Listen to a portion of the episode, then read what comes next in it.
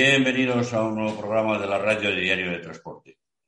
Hoy tenemos con nosotros a José Manuel Peña Montaña, presidente de Transportave, la Asociación de Transportistas de Vehículos, con el que queremos hablar de este último comunicado que ha hecho hoy, esta carta abierta a los, a los, operadores de transporte, en las que les plantea, como ya hemos publicado esta tarde en, en Diario de Transporte, que, bueno, eh, se niegan a hacer las cargas y descargas gratuitas y toda la problemática en sí que tiene detrás los transportistas, las microempresas y las pymes que, trabajan para los operadores logísticos en el transporte, en el transporte de vehículos.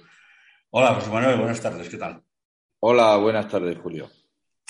Bueno, cuéntanos un poco así por encima qué es lo que, qué problema tenéis, aparte de lo de las cargas, que no es solo la carga y descarga, que son más cosas. Lo que le habéis planteado a los operadores logísticos. Bueno, mira, eh, empezando por el principio, nosotros mantuvimos el mes pasado una reunión eh, con diferentes operadores, hicimos una ronda de contacto con todos los que nos quisieron escuchar. Anteriormente les habíamos planteado un dossier con, eh, contándoles un poco desde nuestro punto de vista, creemos que bastante realista, como estaba la situación dentro de lo que es el sector nuestro, dentro de lo que es el transporte por carretera, sabemos cómo está, pero es que el transporte de vehículos todavía es más complejo en este sentido, por tanto le estuvimos planteando fin, lo que nosotros creíamos que había que abordar y lo que había que solucionar de forma inmediata. Dentro de ello, pues está el tema de la carga y la descarga, que como bien sabes, pues eh, es una excesión en el tema de excesión o como se diga en el tema del transporte de portavehículos. Por tanto, nosotros lo tenemos que seguir haciendo. Es una mercancía, bueno, pues muy delicada la que nosotros transportamos. Se necesita un conocimiento, mm, bastante importante y mm, para poder manipular todo este tipo de mercancía, además de que cuesta un dinero enseñar a alguien o, poner a alguien al día, algún conductor al día, para que pueda manipular todo este tipo de mercancía, ya no porque es eh, muy costoso, sino porque pues cada modelo tiene una idiosincrasia diferente, cada modelo tiene sus peculiaridades y por tanto bueno, pues no deja de ser una complicación, además de lo que es la conducción, para un conductor, pues tener que hacer también este trabajo. Entonces, esto es lo que nosotros a ellos le planteamos, les dijimos cómo estaba la situación y les planteamos que teníamos que abordar este punto concreto, además de otros, pero este punto concreto para allá. Ellos dijeron que lo iban a estudiar, eh, principalmente unos tienen vehículos, otros operadores no tienen ningún vehículo, todos tienen una problemática y es que este sector se está desangrando por momentos. Y aquí quien se va principalmente es un profesional, no hay relevo generacional, pero además quien lleva, quien llega, eh, hay que formarlo y formarlo además en este sentido es bastante caro con lo cual, bueno, pues les advertimos de la situación que hay. Y esto nos ha llevado a plantear esta carta, mandársela a los operadores, que ya se la hemos mandado hace una semana, y hoy pues la publicamos abiertamente para que se conozca cuáles son las intenciones y qué es lo que se necesita de forma inmediata.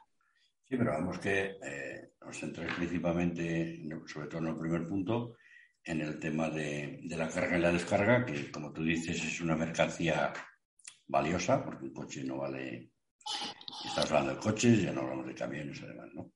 Entonces, lo que le planteáis es eso, el, facturar el tiempo ese de, carga y descarga. ¿Cómo se lo habéis planteado? ¿Cómo habéis valorado el tiempo de, carga y descarga? ¿Habéis puesto una, cantidad fija o una cantidad determinada o calculada? ¿Cómo, cómo lo vais a hacer? Bueno, obviamente el Real Decreto eh, dice que lo que dice, ¿no? Que hay que pagar la parte el que, en el supuesto de que el conductor tenga que desarrollar esta actividad. Bueno, nosotros esto, evidentemente, cada tipo de mercancía lo valorarán de una forma diferente. Nosotros esto lo hemos valorado de alguna manera, pues eh, hemos tenido un poco en cuenta toda la situación que lleva esto, el riesgo que, que conlleva, el tipo de mercancía que es, la forma de manipularlo, etcétera. Lo que consideramos nosotros que es el costo que un transportista tiene eh, a la hora de realizar este trabajo, porque además es un trabajo que mientras se realiza aquí no se puede estar realizando otro, y porque esto es lo que nos ha llevado a, de alguna manera, a estimar más o menos eh, el, coste de una hora haciendo, desarrollando esta actividad, ¿no? Y esto es lo que nosotros a ellos les hemos planteado, el por qué. No es un por qué, no es algo que digamos nosotros que lo hemos valorado porque nos parecía bien, sino que, pues efectivamente, dentro del tiempo que se, carga que se tarda en revisar, dentro de la responsabilidad que se tiene en manipular esta mercancía, dentro del riesgo que se, que se asume en la carga y la descarga económico y además personal, porque eh, no olvidemos que si nosotros hacemos un arañazo, incluso eh, cargamos un vehículo en mal estado por alguna circunstancia que no nos demos cuenta, los responsables somos nosotros y quien asume esa franquicia es el transportista. Y bueno, pues todas estas cosas es lo que nos han llevado a valorarlo y a realizar un estudio y a estimar el, precio que nosotros creemos aproximado que es el costo de realizar este, esta manipulación. Habéis calculado en 45 euros hora en fracción. Antes de, seguir, una, pregunta que tal vez tenía que haber empezado por ahí. ¿Cómo está la relación ahora con los operadores después del paro? Bueno, pues nosotros no tenemos mala relación con algunos de ellos y con otros simplemente es inexistente. Con algunos de ellos estamos teniendo reuniones. Eh, les estamos diciendo cómo está la situación. Incluso creo que con algunos podremos ir de la mano. Tenemos planteadas próximamente algunas reuniones más. Y luego, pues hay otros operadores que simple y llanamente pues no tienen interés en hablar con Transportave porque pienso que nos ven un poco como el enemigo, cosa que no creemos, tampoco no entendemos porque, bueno, las cosas son como son. Este sector la realidad que está viviendo es la que está viviendo, ni la, ni, ni, ni la ha derivado de transportable, ni viene derivado de, de ningún otro sitio, viene derivado de la dejadez y del tiempo y de lo que ha ido deteriorándose a lo largo de los años. Todo el mundo sabe hacer números, todo el mundo sabe lo que es rentable y lo que no. De hecho, ese es el motivo de que los grandes operadores pues tengan una cifra muy pequeña de camiones y algunos cero y bueno, pues ellos tienen que entender que la única solución es rentabilizándolo. Si no se puede rentabilizar, pues no podrá haber camiones. De hecho, ellos han visto y lo están sufriendo en sus propias carnes, igual que lo hemos sufrido nosotros, y es algo que también les hemos planteado. Bueno, pues que ha habido una desaparición del mercado en este sentido en el último año de en torno al 27% de los portavehículos. Eh, son muchos portavehículos, unos porque están parados, otros porque no tienen conductores, otros porque han decidido hacer otro tipo de transporte con mucho menos riesgo y con mucho menos costo de mantenimiento. Y por todas estas cosas, bueno, pues es un sector que está sufriendo, al igual que el sector de transporte por carretera eh, en su conjunto, pero este además está sufriendo un poco más en ese sentido, ¿no? Porque además aquí un conductor, pues, pues además hay que formarlo y además eh, no es solo conducir, sino tienen que hacer toda esta manipulación.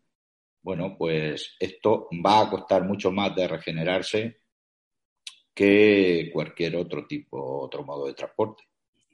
Veo en la, en la carta, en la carta esta que habéis publicado, que hay una cosa que, bueno, eh, habláis también de, la incorporación de los vehículos eléctricos, de las nuevas tecnologías y de tal.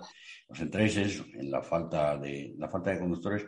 Pero hay una cosa que a mí me ha llamado especialmente la atención y es el punto en el que decís que el trato que recibís, en, el trato humano que recibimos, el trato humano en muchas zonas de, las zonas de carga y descarga es vejatorio y prepotente.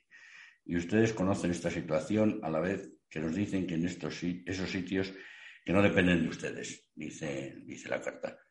¿Cómo, es, ¿Cómo es ese, ese trato que recibís?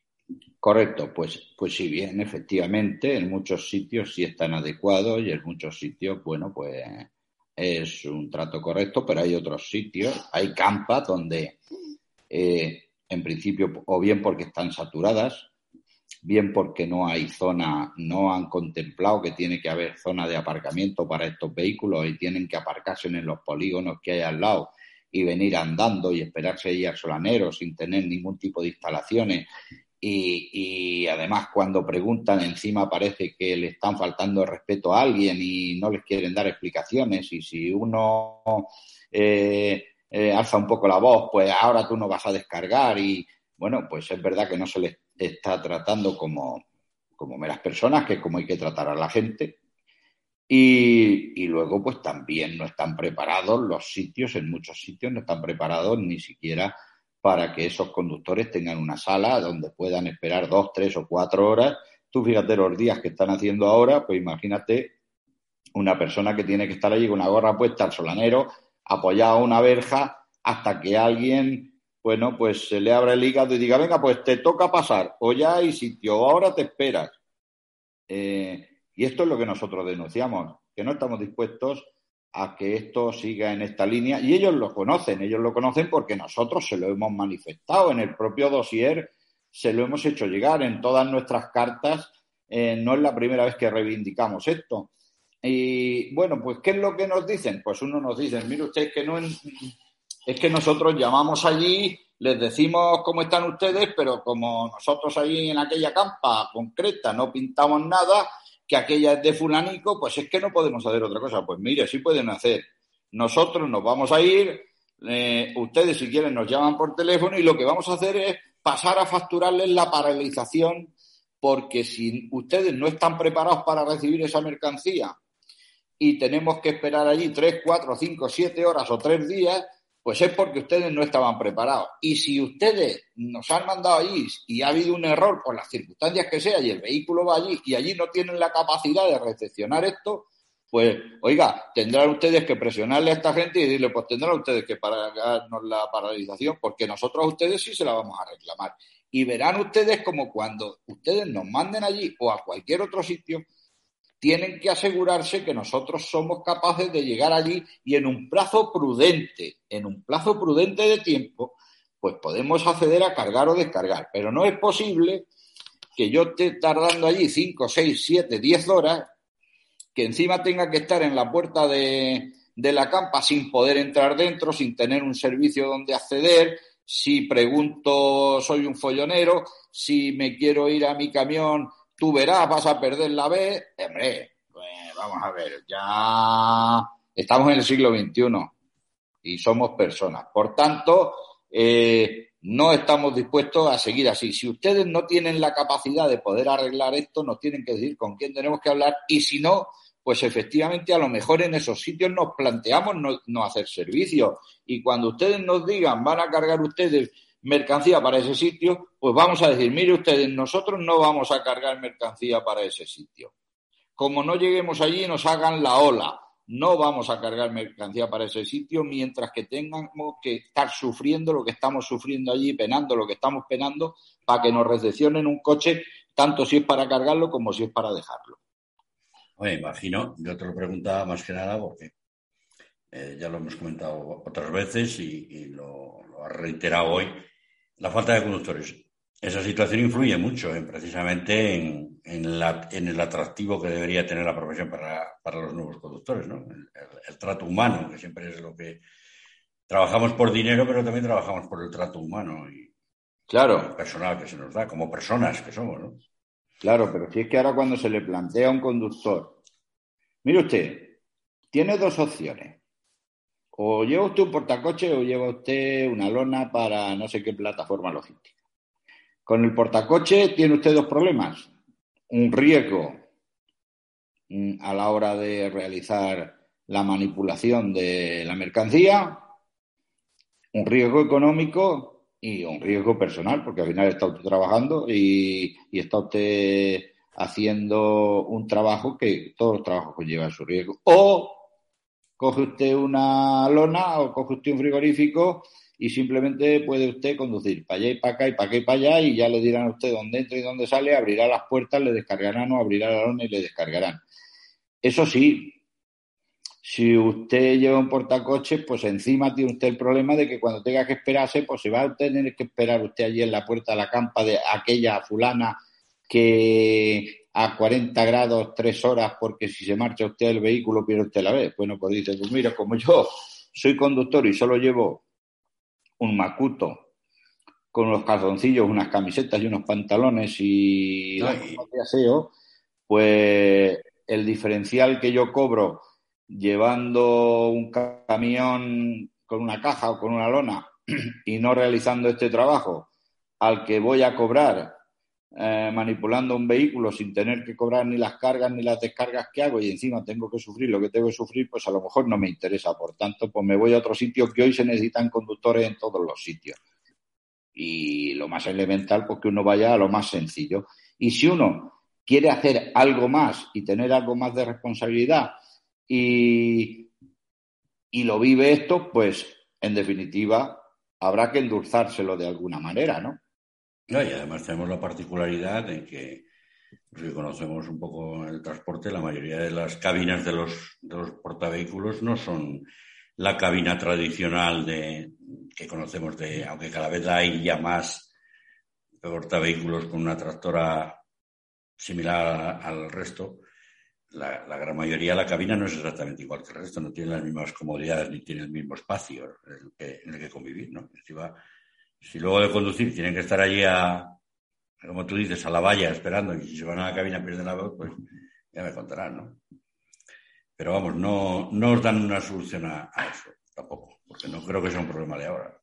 No, nosotros lo hemos planteado abiertamente, lo planteamos abiertamente cada una de las reuniones, lo hemos planteado abiertamente en el dossier y hay dos opciones, o se soluciona de alguna forma o habrá sitios donde a lo mejor, pues vamos a decidir no dar servicio. Los, transportistas van a decidir que vaya y no cargan. Y punto.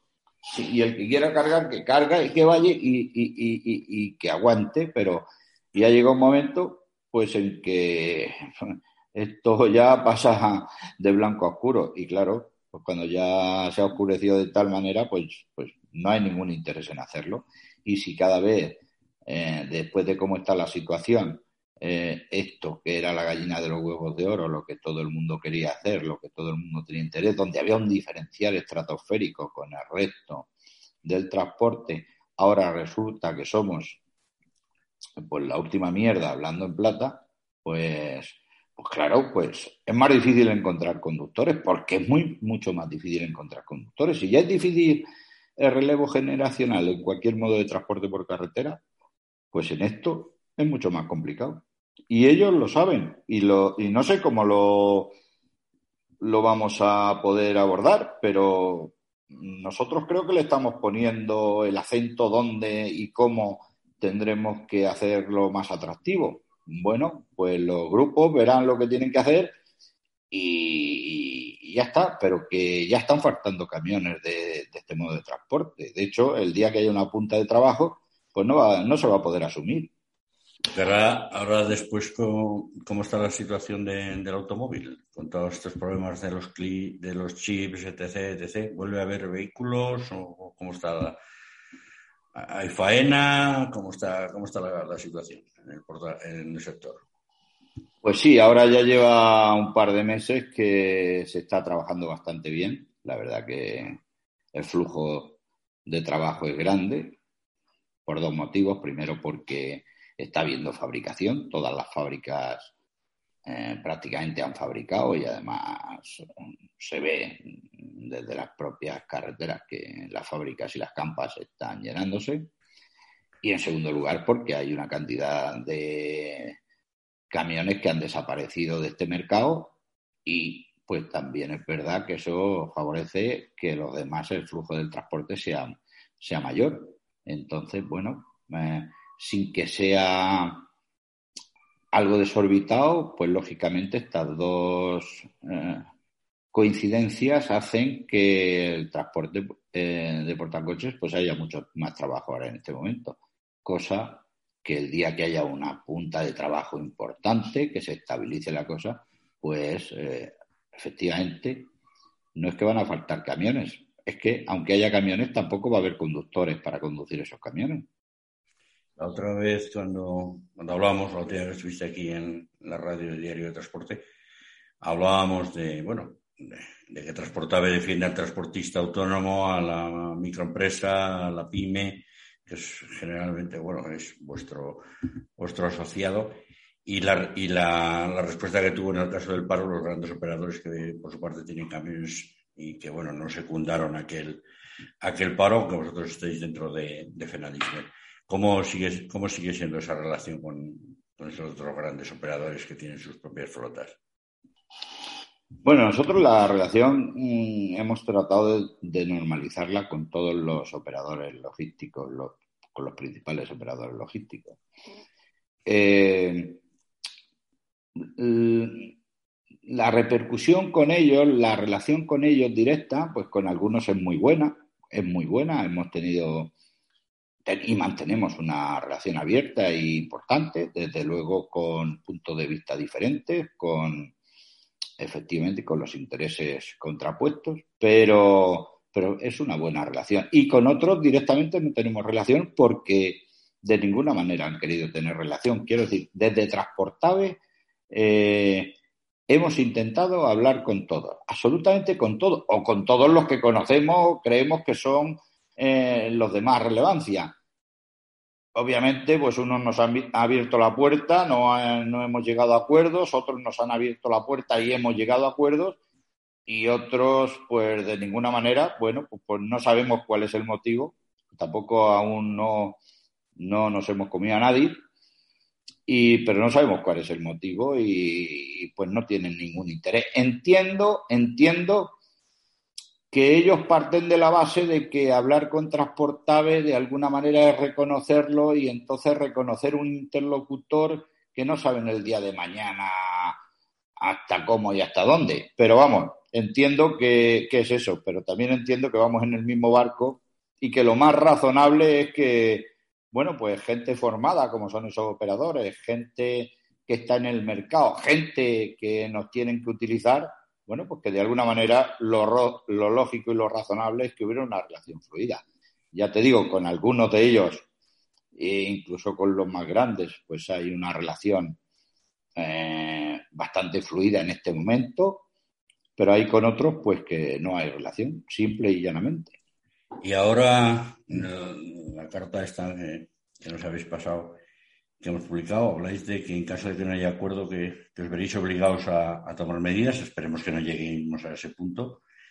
Pero eh, me imagino que en la asamblea que habéis tenido se habrá hablado también de, de, tomar medidas, pero ¿qué, ¿puedes adelantar algo? ¿Qué medidas serían en el caso de que no llegara? ¿Sería otro paro? Bueno, pues está dentro de las posibilidades, claro, está dentro de las posibilidades. Eh, nosotros tenemos que rentabilizar esto. Mm, los vehículos nuestros mm, tienen que trabajar y tienen que obtener beneficios.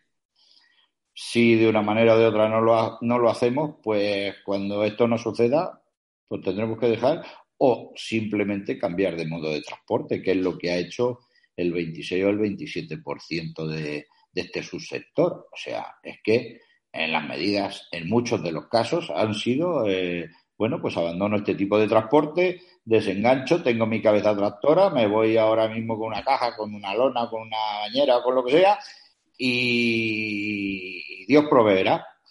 Eh, lo cierto es que la gente tiene que vivir, y la gente tiene que vivir en dos direcciones, una haciendo rentable su dinero y otra viviendo con cierta dignidad. Eh, tampoco vale ganar dinero aunque te pisoteen. Eh, vamos a ver, hoy estamos en el siglo XXI y ya estamos en una situación que debería de ser fácil el diálogo entre todos los interlocutores. Bueno, si hay alguien que no quiere dialogar, si hay alguien que pretende de alguna manera que la ley sea la que le impone, bueno, pues, pues ya está. Pues los demás lo van a aguantar o no. Y si no lo aguantan, pues se quedará sin servicio. Ni más ni menos, es que es así. La otra ahora, estando como está el sector, imagino que tampoco será una época fácil con la subida del precio de los combustibles, etc. etc. Bueno, que parece que, bueno, yo ya ayer repuesto el coche parece que está algo más barato, que tampoco es que sea precisamente barato, ¿no? ¿Cómo, cómo habéis afrontado? Porque desde la última que hablamos del paro eh, para acá, el, el gasoil clean, clean, clean, clean y el combustible ha ido semana semana para arriba. ¿eh? No sé cuándo va a tocar techo. Bueno, nosotros, nosotros en el 80 y, muy, y mucho, en el 80 y mucho por ciento de nuestros representados, todos, todos, todos tienen la cláusula de revisión de combustible. Y si bien el peso se ha desfasado, pues porque al subir tanto ya deja de ser el 30, ahora va a ser el 40, pero ya no era el 30, sí es verdad, sí es verdad que en este aspecto, eh, en este sector, en la mayoría de los casos, no ha habido ningún problema para aplicarla. No sé en los demás eh, modos de transporte, pero en este sector no ha habido ningún problema para aplicarla. Entonces, bueno, pues sí es verdad que ellos también vieron que era imposible, que era imposible, que así no se podía continuar, no había forma humana de continuar y subieron las tarifas bastante, bastante dentro de lo que quizás no lo que necesitábamos, pero sí hicieron un esfuerzo y además aplicaron eh, la cláusula de revisión. Por tanto, bueno, pues en este sentido aquí el ochenta y tantos por ciento sí la tiene aplicada. Y, y, ahora, ¿cómo ves tú? ¿Crees que habrá una solución? ¿No habrá una solución? ¿Habrá que tomar medidas más drásticas? ¿Cómo lo ves tú, que eres quien negocia aunque bueno, estáis dentro de FENADISMER, imagino que contaréis, por supuesto, con todo el apoyo de, la federación y demás. ¿Cómo, cómo ves la situación esta que les habéis planteado? Bueno, esto nosotros lo negociamos nosotros directamente con los operadores. Es verdad que si necesitamos que FENADISMER en algún momento es un cable, porque necesitamos eh, trasladar algo a lo que es CTM, que es donde ellos tienen la asociación suya de portavehículos, pues, pues en algún momento si se han brindado a prestarnos toda la ayuda necesaria. Pero bueno, en este caso lo hemos hecho directamente con los operadores uno a uno y con quien ha querido. Ellos me consta que lo han trasladado a lo que es eh, la asociación suya de portavehículos dentro de, CTM. Mm, creo que también a lo mejor hay algún tipo de divergencia de cómo se lo van a trasladar a la fábrica si lo van a hacer eh, eh, por medio de la propia asociación o, o, lo van a hacer de forma individual, pero lo cierto es que hay que hacerlo y que hay que abordarlo y que esto ha venido para quedarse y que se va a tener que hacer, entre otras cosas porque a nosotros también nos lo van a demandar y si nos lo van a demandar, pues eh, lo tenemos que hacer y lo que no vale y lo que sí les hemos dicho a ellos claramente mm, que no, que no vamos a admitir en la trampa de eh, facturarme X de facturación por la rotación y, y, un X que te voy a poner en la zona de carga porque hay que cumplir con el Real Decreto. No, vamos a ver. Nosotros esto teníamos que ponerlo en valor y el valor es consecuente con el trabajo que se hace. Consecuente total y absolutamente con el trabajo que se hace. Y como es consecuente y, es de razón, pues es lo que hay. En torno a eso es lo que cuesta realizar esa labor. Y esto es lo que nosotros le, le estamos recomendando a nuestros asociados. Señores, esto es lo que cuesta realizar esta labor, este es el coste aproximado que cuesta realizar esta labor, esta es la herramienta que hay y esto es lo que debéis de exigir. que lo queréis regalar, pues esto vosotros veréis, pero el coste real aproximado está en torno a esto. De hecho, aunque sabemos que en vigor realmente la ley no entra hasta septiembre, habéis sido los primeros en, levantar la voz sobre las cargas y las descargas de, todos los sectores. Después ya cuando entre de en funcionamiento ya, o sea, cuando ya se aplique realmente en septiembre la carga y la descarga, veremos qué pasa, pero de momento habéis sido los primeros que, habéis planteado a los operadores esta, este tema de la carga y la descarga, ¿no? Claro, porque hay que ponerlo en valor. el asunto no vale en que ahora lleguemos. Eh, joder, todos sabemos cómo funciona esto. Entonces no queremos llegar ahora a septiembre y que en la rotación eh, por el mismo precio nos saquen dos perras gordas a reglón de al lado porque hay que ponerlo como carga y descarga y que sea lo mismo. No, vamos a ver esto. Son dos cosas diferentes. Nosotros hasta ahora mm, esto no lo hacíamos gratis, porque es que no es verdad, es lo que le hemos mm, eh, dicho a los operadores. Es que nosotros esto no lo hacemos gratis. Es que esto nosotros le ponemos dinero. ¿Cómo? Sí, mire, nosotros venimos aquí cargamos y cobramos por cargar nada, históricamente nunca. Lo hemos asumido y no lo hemos cobrado, fallo o no fallo, pero no lo hemos cobrado. Pero sí es verdad que cuando tenemos un fallo, lo pagamos. Nosotros estamos dispuestos a cobrar algo simbólico si no lo pagamos. Oiga, usted se hace cargo de los daños, nosotros no pagamos ningún tipo de franquicia y hablamos de qué va a ser lo simbólico, pero hombre, es que no lo hacemos gratis, es que lo hacemos, trabajamos perdiendo dinero, porque sí que lo pagamos cuando nosotros cargamos un vehículo, un modelo, y resulta que no nos hemos dado cuenta de que tiene que llevar una linterna, pues es que la linterna cuando nos la apuntan el parte de daños la pagamos nosotros. Cuando no nos hemos dado cuenta de que una llanta estaba rayada, es que la llanta que nos ponen en el parte de daños la pagamos nosotros. Cuando no nos hemos dado cuenta de que hay un pequeño bollo, pues es que el bollo en el parte de daños lo tenemos que pagar nosotros, porque encima nosotros tenemos una franquicia alta, además de un seguro caro, que lo asume el transportista. Entonces, ni siquiera lo hacemos gratis, porque si lo hiciéramos gratis, lo único que perderíamos sería el trabajo, pero todo eso no lo pagaríamos. Es que no, es que lo pagamos. Entonces, bueno, pues si lo pagamos, será justo que lo cobremos. Entiendo. Bueno, habíamos dicho media hora, llevamos tiempo. ¿Hay algo que quieras resaltar, que te quieras que quede el tintero, que quieras decir? Sabes que, no hay problema. sí, hombre. algo que creas tú que, se queda en el tintero, que no, no queremos que lo dejes, que lo digas. Yo creo que nuestras reivindicaciones que es el mandato que además ellos nos, han dado y nos han exigido en la Asamblea del 2 de julio, nuestras reivindicaciones me parece que son razonables. Entonces, eh, aquí se trata de hablar y razonar. Nos parece que es lo más razonable del mundo. Podríamos haber establecido unas cifras, no sé, en lo que hubiésemos querido, porque hubiésemos tenido argumentos para todo. Pero, sin embargo, creo que hemos hecho un análisis del coste más que razonable, de lo que a nosotros nos cuesta, más que razonable. Por tanto, no debiera de haber ningún tipo de problema.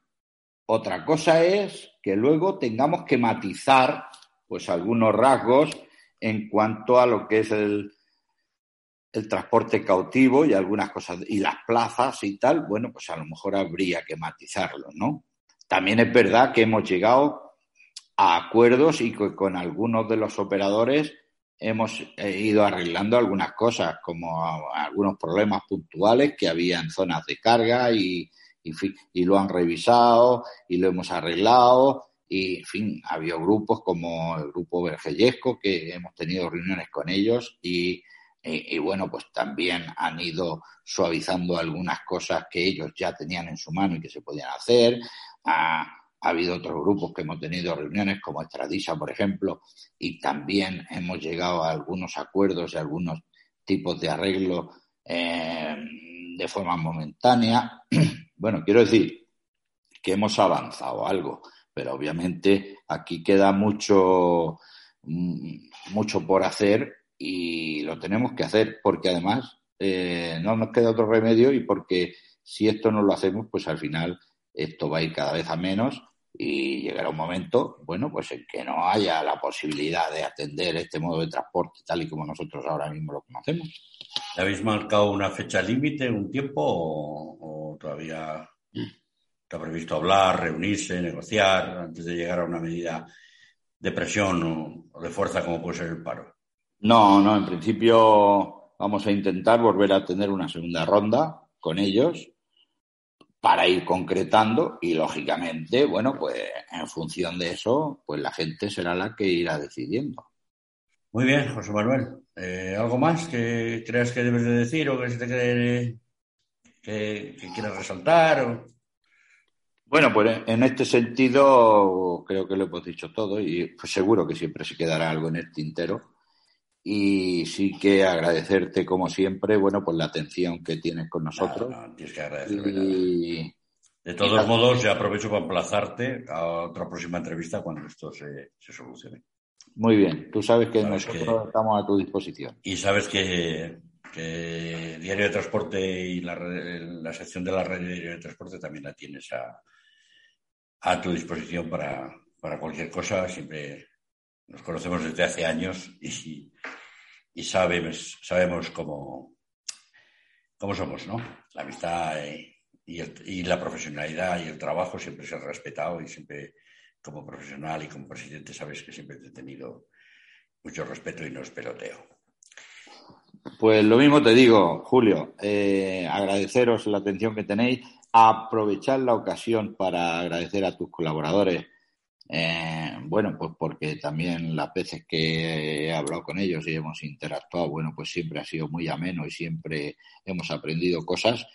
Y, pues nada, desearos mucho. Sí, ahora los tenemos un poco así semi de vacaciones, en otras cosas, pero bueno, aquí están, los jugadores siempre están aquí. Muy bien, eso está José Manuel, pues muchas gracias y, y seguimos, seguimos hablando y hablaremos sobre sobre este conflicto, este pequeño problema que tenéis ahora con los, o este problema no tan pequeño que tenéis con los operadores y que esperemos que se arregle sin necesidad de tener que llegar a un paro o una situación más de más fuerza. Hablando, hablando se entiende la gente y siempre que haya buena voluntad seguro que, habrá un acuerdo. Lo dicho, muchas gracias. Gracias por, darnos este tiempo de, tu trabajo y de tu tiempo. y hasta aquí, hasta aquí el programa. Hasta luego. Hasta luego, muchas gracias.